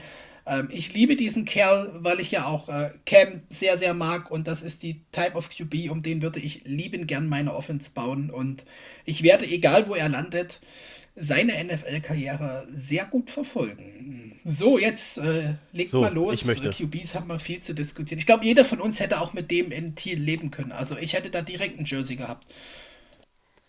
Ja, ähm, also was kann man denn nicht zu, zu Justin Fields sagen? Er misst sich seit der Highschool oder vor der Highschool im Endeffekt schon ähm, die ganze Zeit über die verschiedenen Quarterback-Camps mit äh, Trevor Lawrence. Ähm, ist absoluter Competitor. Äh, hat er eben, wie gesagt, auch im, wie du schon angesprochen hattest, im Halbfinale äh, des, der College äh, wunderbar gezeigt, kriegt relativ früh, ähm, was muss ich den Clemson Linebacker ein bisschen in Schutz nehmen, unabsichtlich den, den Helm auf die Rippe, weil er sich so wegdreht und ähm, oder reindreht in den Helm. Ähm, unglückliche Situation und dann dachte man schon, oh weia, der kommt nicht mehr rauf. Aber es sah echt nicht gut aus. Ähm, und dann spielt er da mit angeknackster Rippe äh, das Spiel seines Lebens, wirft sechs Touchdowns, äh, schmeißt gefühlt die 50-Yard-Bomben immer nur so raus und auch also akkurat. Ähm, ist wie gesagt ein absoluter Wettkampftyp, will ja auch noch einen zweiten Pro-Day absolvieren, weil er sagt, ähm, ja, das, was ich jetzt einmal gezeigt habe, äh, das will ich öfters zeigen, dass ich das kann, dass ich das konsistent kann. Ähm, der Junge will sich beweisen, äh, will, will, äh, will den, sucht den Wettkampf, ähm, da sticht er eben für mich heraus. Ähm, und er zeigt eben diese Leistung eben schon seit der Highschool auf allerhöchstem Niveau. Und äh, deswegen ist er halt auch meine persönliche Nummer zwei. Ist jetzt nicht nur ein Breakout-Jahr gewesen bei ihm, sondern jedes Jahr fightet er sich rein, hat ein bisschen drunter gelitten, dass Georgia seine Qualitäten nicht gesehen hat, dass sie lieber äh, ihr Run-Heavy-Scheme mit einem mit Game Manager gespielt haben. Ähm, er hat sich da einfach für falsche College entschieden gehabt. Wäre mal lieber zur FSU gegangen damals, was die ja auch an ihm interessiert war, noch unter Jeff Fisher damals. Ähm, aber ich mache jetzt keinen FSU-Podcast, deswegen will ich jetzt auch nochmal Daniel das Wort geben. ja, du machst doch Werbung für Jeff Fischer. Er wollte halt nicht 8 in 8 gehen, ist ja klar. Ähm, ja, Daniel, leg mal los zu Fields. Ich habe da noch drei, drei Anmerkungen, um die Überleitung zu 2 zu machen. Mir wäre es prinzipiell egal gewesen, ob wir jetzt an 1, 2 oder 3 picken. du bekommst mit, mit unseren Nummern 3, die du sicher noch, also mit den anderen beiden wirst du sicher noch erwähnen, hätten wir auf jeden Fall einen Franchise QB und auch Fields wäre für mich ein angenehmer Franchise QB, den hätte ich an zwei gepickt. Da war Wilson noch nicht so hoch im Kurs, wenn die Jets es nicht vergeigt hätten. Ähm, mit Fields bekommst du alles, was ein Franchise Quarterback einmal vom College raus mitbringen kann, wird, soll, wie auch immer. Er wird sicherlich der erste Quarterback, aus dem was wird. Ich schließe mich da Felix wirklich nahtlos an. Du hast es so schön erwähnt. Fields ist ein polarisierender Spieler. Er ist ähm, ein Highlight-Quarterback. Er packt immer wieder einen aus. Deswegen auch im Pro Day da die Granate am Schluss noch ausgepackt. Wie du richtig gesagt hast, hold my beer. Ähm, Zach Wilson. Von dem her starker Arm, ähm, gut auf den Beinen, ein guter Game Manager. Ähm, immer für Highlight Plays ähm, ja, bekannt. Ähm, aufgrund seines starken Arms auch die, die Deep Threat gut eingesetzt. Von dem her, hätte man den genommen, wäre ich auch happy gewesen. Justin Fields an drei würde ich auch so machen, ja. Ganz interessant einfach auch noch, die Completion Rates sind so bei 80, äh, Big Time Throw Rate 7, also fast 8%. Das ist einfach auch ein, ein Style of Play. Ähm, die Yards, die generiert sind, waren aufgeteilt in 86 Screen Yards. Also das ist nicht, dass er nur die kurzen Dinge haut, 709 Deep. Ähm, die anderen beiden sind drüber, die jetzt kommen, ist klar aber der zeigt auch, was man immer so kritisiert mit den engen Fenster, glaube ich, ob ihr euch noch an das Play erinnern könnt, auf den Tight End da im, im Halbfinale, wo ich dann auch sagte, hier, nimm, nimm das als, er kann nicht in enge Fenster schmeißen, ihr. Äh, bin ich gespannt und das bin ich auch bei der Nummer 2, du hast ihn schon angeteasert, natürlich äh, Zach Wilson von der BYU. Meine Nummer 2 ist viel wirklich schwer, aber Zach Wilson hat einfach nochmal so ein, mal von seinem wohl oft fraglicheren Charakter, ähm, der so ein bisschen dieses Rich Kid raushängen lässt, ähm, mal abgesehen, was nun bei Fields überhaupt nicht der Fall ist, wie der Vince schon sagte, ähm, hat er so diesen Houdini-Moment für mich. Und das ist halt, was mich ähm, letztendlich auch nochmal drüber gebracht hat. So, der, der zaubert da manchmal Sachen raus, wo du sagst, what the fuck, was hat er da gerade gemacht? Der hat einen Deep Grade von 99,9. Also, ja, das sagt alles T4 Yards bei ihm, 1286. Also der hat auch einen Arm, der kann schmeißen die, die, die Bälle dahinter. Das ist unfassbar. Der macht für mich so vom, vom Movement der, der Throwing Motion nicht so viel Schnickel die Schnack. Das ist einfach sauber, schnell. Ähm, was bei Fields vielleicht ein bisschen noch so ist, wo du Bewegung hast, wo du dich fragst, warum macht er die? Das ähm, rein vom Papier her macht das nur eine schlechtere schlechteren Wurf. Das hat er einfach nicht. Der hat einen Special Arm ohne Ende. Der macht ja die NFL-Throws Day for Day, denke ich. Das ist einfach auch ein, ein Prospect, wie du schon sagtest, wenn wir auf zwei wären und ihn genommen hätten. Chris Sims hat ihn auf 1, deswegen, ähm, ich habe das allen geteilt und ich bin nicht mehr dafür, ihn auf 1 zu nehmen, zwingend, aber ich äh, könnte es verstehen, wenn man sich in unserem Franchise für einen Zach Wilson entscheidet. Das ist einfach auch ein Talent, weiß nicht, was die letzten Jahre so QB-Talents, da war immer mal was dabei, aber wenn wir die drei mit einem Kyler Murray oder so vergleichen, dann ähm, nehme ich jeden der drei äh, davor. Also das ist einfach unfassbar. Armtalent haben wir gesagt bei ihm. Ähm, ja, Top, Top 5 Target Rate Season. Ähm, das ist ein kleiner Houdini und der wird auf jeden Fall ein guter QB, wenn er vielleicht einfach mal sein Rich Kid-Typ raus, nicht raushängen lässt. Ähm, ja, die Entwicklung in BYU war da, ne? Ähm, und jetzt würde ich schon mal den, den, den Ball äh, gleich zum Vince geben, weil gerade Entwicklung BYU 2020 war halt unfassbar. 32 Touchdowns auf drei Picks. Äh, ja, Vince, äh, du zu, ja, zu dem, was Wilson, du jetzt du wirst ihn eben auf drei haben. Äh, ja, weil was du hast jetzt einfach schon viel gesagt, da will ich jetzt gar nicht äh, anschließen. Wir müssen jetzt das Ganze ja nicht unnötig in die Länge schieben. Ähm, für mich äh, zwei Sachen so als ähm, interessante Notizen sozusagen am Rande. Ähm, also äh, Urban Meyer war wohl gar nicht bei seinem Pro Day, äh, aber beim Pro Day von Justin Fields habe ich ihn, glaube ich, gesehen. Ähm, das als äh, nette Anekdote am Rande. Und das zweite ist, ähm, man sieht ja ganz, ganz oft äh, über, über Social Media Highlight-Tapes von ihm. Und mir ist einfach aufgefallen, das ist immer das gleiche Spiel, was da äh, gehighlightet wird, äh, nämlich gegen Boise State mit diesem blauen, furchtbar hässlichen Kunstrasen, wo es einem Augenkrebs verursacht. Ähm, ich habe ihn jetzt einfach, äh, oder verfolge halt keine Spiele der BYU, äh, außer sie spielen mal gegen die FSU, weil sie sind ja ein Independent College, das heißt, sie suchen sich ihre Spieler sozusagen ja selber aus und nicht fest in irgendeiner Conference. Und ähm, ja, das ist mir halt auch aufgefallen, dass es halt hauptsächlich immer auf das Boise State-Spiel äh, seiner Highlights gewertet werden. Das will ich jetzt gar nicht dadurch abwerten, aber es ist halt ein interessanter Fun-Fact, den man im Auge behalten sollte, wenn man ihn genau analysiert. Aber die äh, NFL-Teams werden sich sicherlich mehr anschauen ähm, als äh, wir mit seinen Highlight-Videos. Ja, Daniel.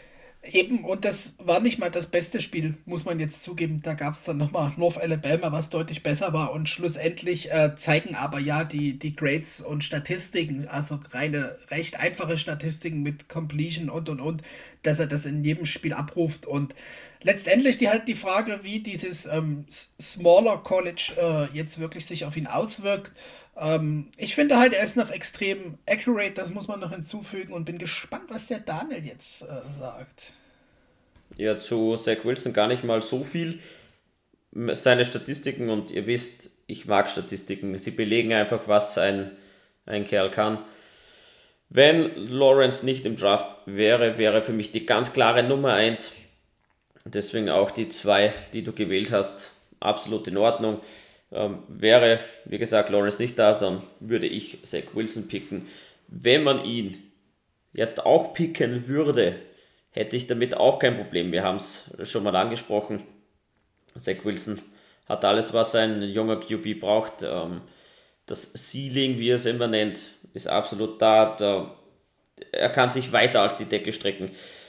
Von dem her, ich mag, ich mag seine, seine Kraft, die er hat im Arm. Ich mag seine, seine Genauigkeit. Er wirft in kleine Fenster. Hat alles, wie gesagt, was ein Quarterback braucht. Ich mag gar nicht so viel zu Zach Wilson sagen, sonst ärgere ich mich vielleicht, wenn er dann mehr einschlägt als Lawrence. Deswegen führ deine Sachen noch an, was du noch sagen willst und geh dann weiter zur Nummer 1, lieber Felix. Ich habe da gar nicht so viel zu sagen, außer vielleicht mal wieder das Wort Hype, Hype, Hype, Hype, Hype. Und das ist vielleicht was, ähm, also ich habe mir heute vorgenommen, nämlich erstmal kritisch mit unserer Nummer 1 anzufangen, was nämlich unsere Nummer 1 eventuell zu sehr bekommen hat, seitdem er gut an der Highschool war. Und wir sagen gerade schon wieder, wir reden hier auf einem richtig High Level. Das muss man immer sagen, auch bei unserer Nummer 1. Er ist ja nicht umsonst doch bei mir die Nummer 1. Ich hätte ja jegliche Chance gehabt, heute Trevor Lawrence hier auf 3 zu packen, um zu sagen, hey, ich finde die anderen zwei Dudes wesentlich cooler und besser. Nee, das ist nicht mal so. Aber schlussendlich ist es ein, ein anderer Type of QB, muss man sagen. Das ist ganz wichtig und das ist nämlich wieder dieser tolle Fact, was ich gerade sagte. Und ein anderer Type of Offense. Äh, 86 Screen Yards waren es bei, ähm, bei, bei Fields und jetzt ratet mal, wie viel unser T-Law hatte. Bauchgefühl, Zahl, schnell. Es sind deutlich mehr, genau, 686. Also einfach mal 600 Yards mehr durch Screens. Das heißt, ähm, man hat es ihm einfach einfach gemacht. Das muss man einfach sagen, verdammt. ja, also T-Law ohne Zweifel, ohne Zweifel äh, Generational Talent mit mega Timing, mit ähm, diesen kleinen Finessen, wie er quasi schon mit Defendern spielt, mit Blicken und Pumpfakes. Das ist einfach wirklich ein Elite-Level ohne Ende. Ähm, schlussendlich kommt dann aber darauf wieder ein bisschen Accuracy im Vergleich zu dem anderen wieder auf einem ganz hohen Level, die er einfach nicht ganz so gut mitbringt wie die beiden anderen Dudes. Da kommen halt ein paar Bälle weniger an und gerade über die Mitte des Feldes, wo er in der klassischen Clemson Offense, die das ähm, schon mit Deshaun Watson so gemacht hat, viele RPOs hat, wo er einfache Reads hat und deswegen gar nicht so viel in der Mitte lesen muss, äh, kommt da die, die Bälle nicht immer so gut wie bei den anderen. Aber er ist halt dennoch die Nummer 1, weil der Rest einfach Elite ist. Das ist einfach. Ähm, über Charakter und Mentalität brauchen wir über Trevor Lawrence einfach gar nicht mehr reden. Das ist, glaube ich, in den Medien genug. Wenn nicht, machen wir eine extra Folge dafür. Das füllt eine Stunde, wenn wir uns da jetzt mit, damit beschäftigen. Da ist jedes Game ist eine, eine Show von seinem armen Talent. Da meine ich nicht mal arm Kraft von ich bolz das Ding 70 Yards hinter, sondern einfach die Variation, wie er die mit den Bällen spielt, mit Touch, ohne Touch, als Laser. Das ist unfassbar, wie er damit schon arbeitet und spielt. Das ist einfach mehr NFL-ready denn jeder andere QB in den letzten 20 Jahren, würde ich jetzt fast sagen, 10 Jahren, ich weiß es nicht, das müsste man auch wieder gesondert betrachten. Aber das ist alles, was ihm dem Hype bringt, der nicht umsonst da ist und was ihn halt auf Nummer 1 zieht. Wie in der Pocket da arbeitet, auch ähm, gegen äh, kommende Sex, da bleibt er ruhig. Schlussendlich ähm, arbeitet er da mit ein paar, ja, nicht Big Ben-like, dass er einfach stehen bleibt und abprallt, aber mit ein einfachen, kurzen Moves, wo andere, wie zum Beispiel in den Fields, die Füße in die Hand nehmen und rennen. Das macht ihn einfach aus. Und ähm, mehr kann man eigentlich jetzt gar nicht sagen. Die negativen Sachen sind genannt. Das ist halt, er hatte immer sehr viel Talent um sich und hat halt, ähm, ist einfach gemacht bekommen vom Scheme. Das kann man ihm aber nicht vorhalten, denn schlussendlich kann er das andere besser, als man es bisher gesehen hat. Das weiß man ja nicht. Ähm, ja, und eben die, diese ähm, Deep-Sachen, die sind halt ein Stückchen vielleicht im Vergleich gerade zu Wilson und Fields. Ähm, die Accuracy ist ein Stück drunter und das sind so die Sachen, wo es sich als negativ nennen muss. Ähm, recht einfacheres Scheme gespielt und die Accuracy und bei dem Rest ist er den beiden halt einfach voraus. Der hat drei Jahre performt mit einem Grade über 90 immer. Das ist gezeigt, was er kann, auf drei Jahre konstant. Äh, ja, her mit dem Typen. Ne? Also äh, da kann man arbeiten. Schlussendlich aber, was der Daniel so sagt und dann auch gleich der Ball zu dir.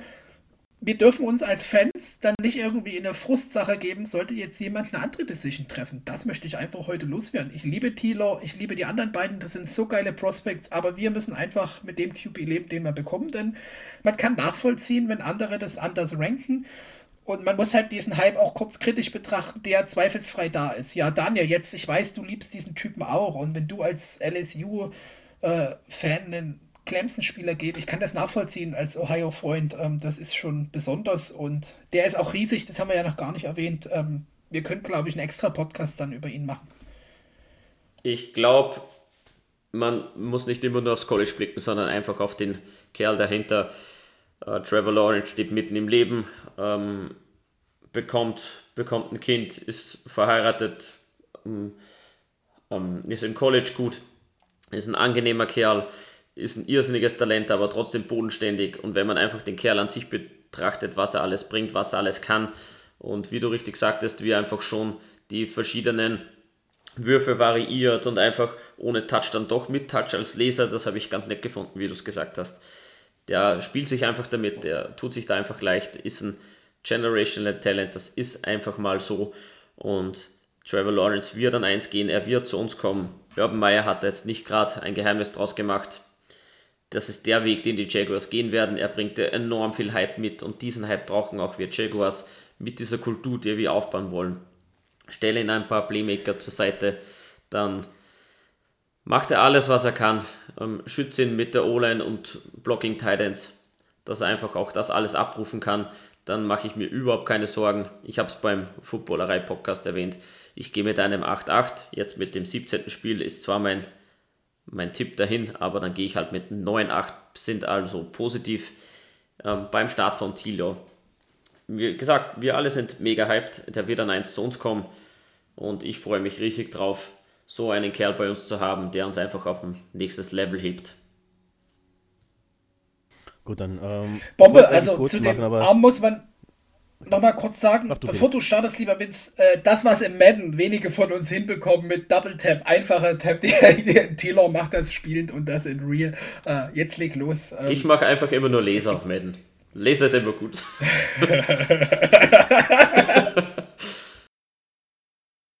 So, äh, ich wollte es eigentlich kurz machen, du hast ein paar Punkte genannt, die interessant sind. Ich wollte noch einen sagen, was ihm in Anführungsstrichen negativ angekreidet wird. Er ist zwar ein Riese mit 6'6, super Quarterback-Größe, ähm, aber er hat halt in Anführungsstrichen nur 220, also er sieht ein bisschen schlaksig aus. Ähm, bin gespannt, äh, ob er bis zum Start der NFL noch ein paar Muskeln aufbaut. Ähm, das würde ihm sicherlich für die Langlebigkeit gut tun. Aber äh, für mich keine, keine Red Flag oder so, weil Muskeln aufbauen kann jeder. Ähm, da weiß die NFL, wie sie das machen muss. Ähm, Ansonsten, weil du die Screen Yards erwähnt hattest, ähm, mit einem Spieler wie Travis Etienne, naja, sollst du den nicht nutzen. Also das ist ja, da haben sie ja die ideale Waffe für, für, für Screen, äh, also Screen Game of Running Backs gehabt. Und dann nutze das natürlich, du willst ja auch erfolgreich sein und nicht nur äh, das System so spielen, dass es dass Tilo gut dasteht, sondern du willst ja auch erfolgreich sein. Und der kann eben auch äh, Outside Numbers seine Receiver finden ähm, da haben wir mit, mit DJ Shark und Marvin Jones jetzt auch zwei, äh, die er da wunderbar bedienen kann. Und ich wäre im Gegensatz zu euch schon ziemlich enttäuscht, wenn er es nicht sein würde. Ähm, für mich äh, menschlich, äh, wie du es angesprochen hast, nicht nur eine Granate, spielerisch auch.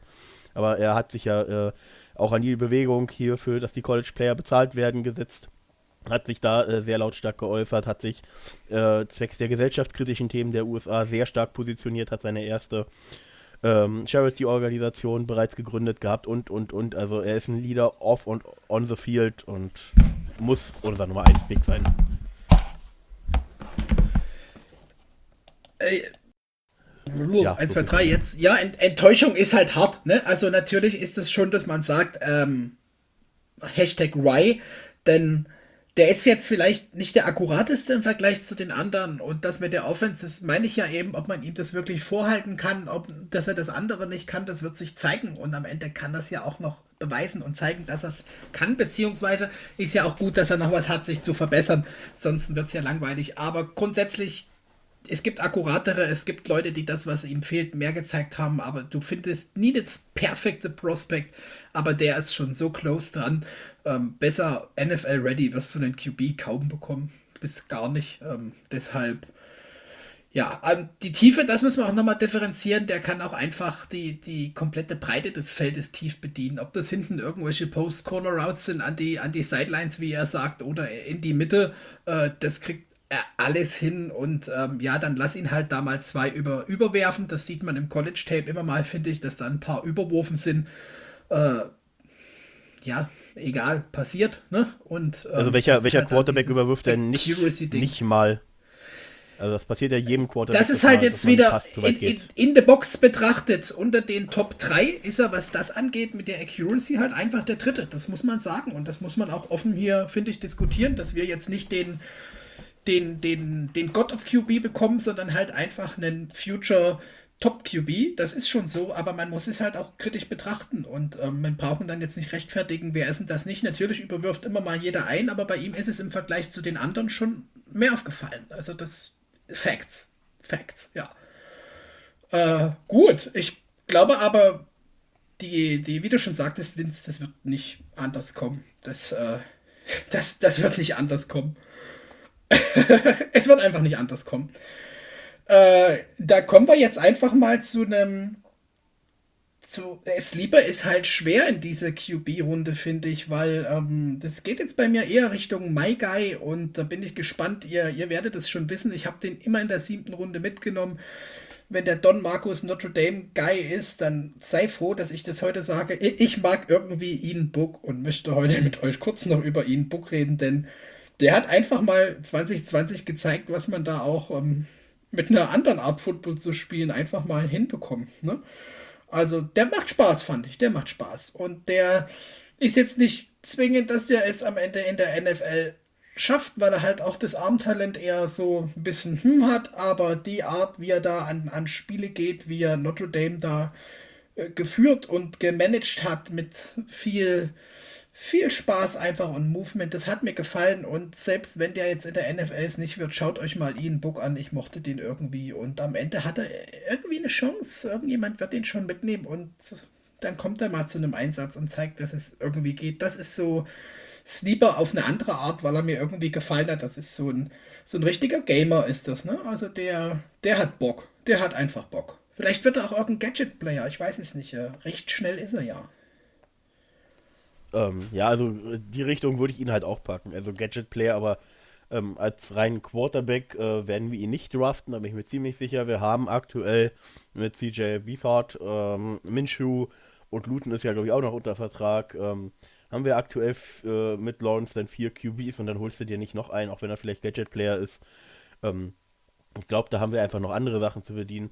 Bin gespannt, aber äh, rein als QB, wenn er, wenn er so eine Taysom Hill-Rolle vielleicht äh, spielen kann, dann okay, aber ähm, als QB sehe ich ihn da gar nicht und mehr würde ich dann auch du gar nicht sagen. Du ziehst das, das schon wieder voll auf uns. Das, das habe ich ja, gar nicht gemacht, ja, genau. denn du sagst, dass ich brauche auf uns gar nicht irgendeinen Sleeper holen, weil unser QB-Roam ist. Äh, loaded ist jetzt das falsche Wort, aber schon überbesetzt. Und CJ Beffert, ich verstehe das Signing nicht, das haben wir noch gar nicht diskutiert so richtig, denn ich glaube, wir hätten weitaus andere, bessere Backup-QBs nochmal gefunden, wenn Minshew dann getradet wäre in dem ähm, Alex Smith. Szenario. Alex Smith. Äh, ja, unter anderem Alex Smith, der ja mit äh, Urban Meyer in Utah gearbeitet hat. Also äh, Urban Meyer ist der Grund, warum Alex Smith eine NFL-Karriere hatte. Und ähm, die ja nun wirklich gut endete, wahrscheinlich mit dem äh, Comeback. Aber ja, das wäre einer von vielen, um Gottes Willen. Aber versteht das Signing nicht und wie gesagt, ihn Book einfach nur so als äh, schaut euch da mal die Highlights an. Das ist wieder was für re regnerischen Tag draußen und äh, scheiß Arbeitstag. Das macht Spaß. Und man muss sagen, der hat es eben auch äh, gegen Clemson und andere Colleges gezeigt, dass er da auf viel Spaß und Fun-Factor einfach ein paar coole, coole Spiele machen kann. Ja, das macht Spaß. Schaut ihn euch an. Daniel. Gar nicht so viel zu sagen. Runde 7 kann man den schon mal picken, aber halt nicht zu uns. Ähm, ich denke, der wird eher undrafted gehen. Ist auf jeden Fall ein Spieler mit, mit Highlight-Faktor. 2019 ähm, die Saison war gar nicht mal so schlecht mit 34 Touchdowns und 6 Interceptions. Da ganz angenehm auch die Completion Rate mit 60, ja, zumindest im akzeptablen Bereich.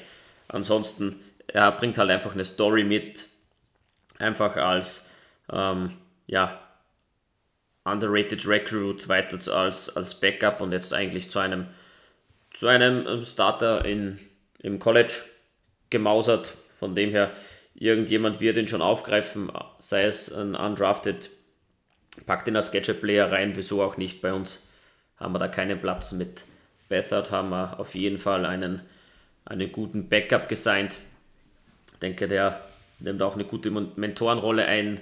Hab mit, mit den Jungs von den 49ers ein bisschen gequatscht über Bethard. Die sind eigentlich, ja, die sagen, er ist ein guter Kerl, ist, ist gut im Room, ist ein guter Backup.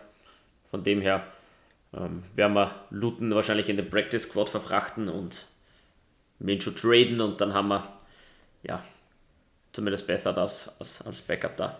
Gut, das war's soweit. Dann, äh, ja, eben, es fällt auch in der QB-Class mit äh, drei, vier, fünf wirklich äh, Special Talents, First Round-like, ähm, da dann irgendwie nochmal den Sleeper zu finden, denn Sam Ehlinger, Kellen Mond, das sind alles jetzt nicht uninteressante QBs, aber warum sollten wir jetzt nochmal so einen ich teste an QB draften, wenn wir unseren, äh, unseren QB bekommen, egal welcher der, der Dreis am Ende ist. Wir wissen, dass es Tilo ist, äh, letztendlich wissen wir es nicht, aber wir gehen davon stark aus und dann haben wir Backups. Warum dann irgendwie mit äh, solchen Leuten groß beschäftigen? Deshalb ähm, schaut in Book äh, und wir sind durch für heute, ne?